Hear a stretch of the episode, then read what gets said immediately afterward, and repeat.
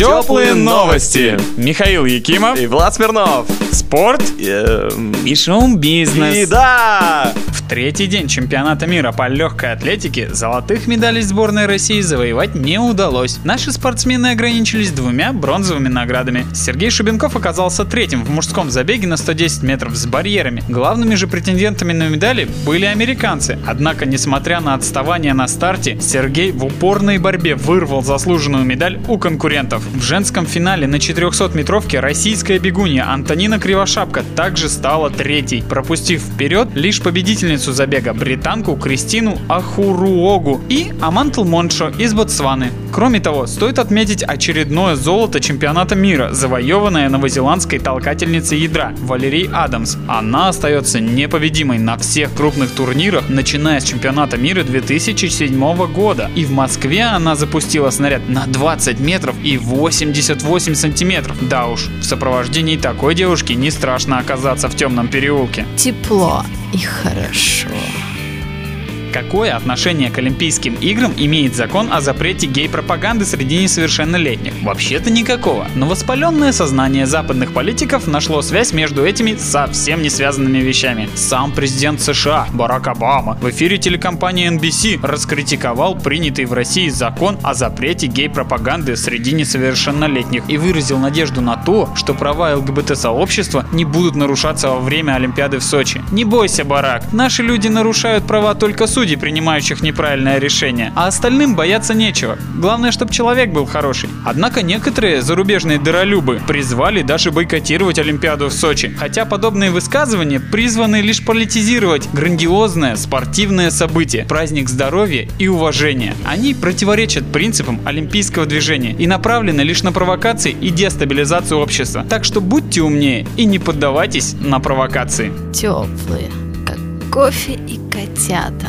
Вчера в восьмом туре первенства ФНЛ Новосибирская Сибирь принимал на своем поле футбольный клуб «Газовик» из Оренбурга. Матч закончился в ничью со счетом 1-1. И судя по тому, как складывалась эта игра, результат не принес удовлетворения новосибирцам. На 33-й минуте капитан гостей Дмитрий Андреев нанес травму Максиму Житневу, за что был справедливо удален с поля. Но даже несмотря на численное и игровое преимущество, Сибирь не смогла одолеть соперников. После матча полузащитник новосибирцев Алексей Едунов сказал, сейчас у всех нет настроения. Сегодня обязаны были выигрывать, учитывая, как складывался матч. Никто результатом не доволен. Следующую игру новосибирская команда проведет в Ярославле против местного шинника. А вы не расстраивайтесь. Болейте за любимые клубы. Теплые новости. Болеют вместе с вами.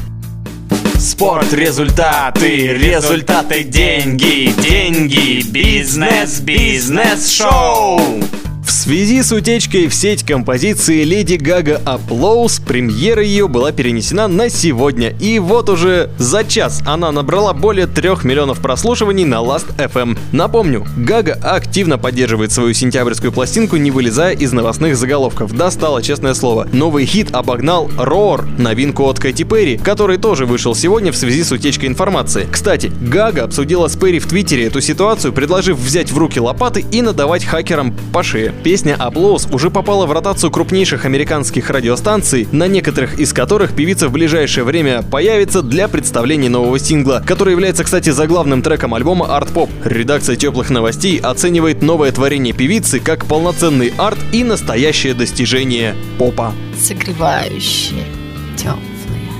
Поставленный по роману Федора Достоевского «Братья Карамазовы» балет Бориса Эйфмана превратят в фильм. Съемки киноверсии этого спектакля, который называется «По ту сторону греха», начались 11 августа на сцене ДК имени Ленсовета под руководством самого хореографа. Борис Эйфман, как лауреат «Золотой маски», «Золотого софита» и премии «Триумф», не мог не оставить следа в истории Достоевского и в новой версии балета не только изменил хореографию, декорацию и костюмы, но и убрал одного персонажа – Катерину Ивановну. Премьера состоялась в апреле этого года, а телеверсию на три профессиональные камеры будут снимать на протяжении всего августа. Успеет ли последнее сочинение Бориса Эйфмана выйти на DVD тогда же, когда он откроет Академию танца имени себя, узнаем осенью. Кушаешь слушаешь. Сегодня в Новосибирске в продолжении фестиваля уличных мероприятий «Творец-2013» творческий эксперимент-перформанс «Бой на саблях в Первомайском». Имеется в виду, конечно же, сквер, а не район. Все пройдет, как обычно, недалеко от фонтана в 18.30. И там можно будет приобщиться к крестовой школе сабельного боя, которая была восстановлена заслуженным польским маэстро фехтования Янушем Синявским. Проведет семинар Михаил Калашников, руководитель и тренер новосибирской студии фехтования Арма Бланка. Берегите голову и помните, что хорошо забытое старое может сделать вас знаменитым на весь мир. Теплые новости. Такие же теплые, как кофе и котята.